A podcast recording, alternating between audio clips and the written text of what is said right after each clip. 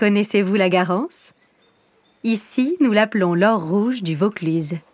Pour l'anecdote, cette plante a coloré d'un rouge flamboyant les pantalons de nos fantassins jusqu'en 1915.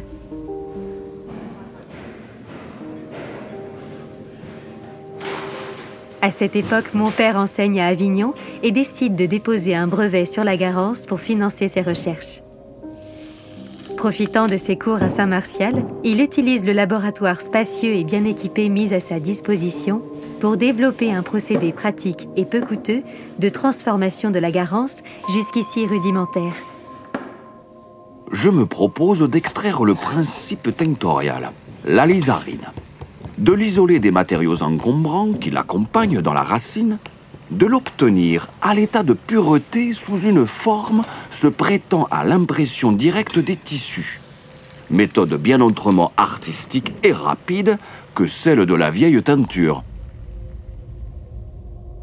Au final, mon père dépose trois brevets entre 1859 et 1860 et remporte un prix à un concours régional. Hélas, dès 1868, son invention de teinture à la garance est remplacée par un procédé industriel.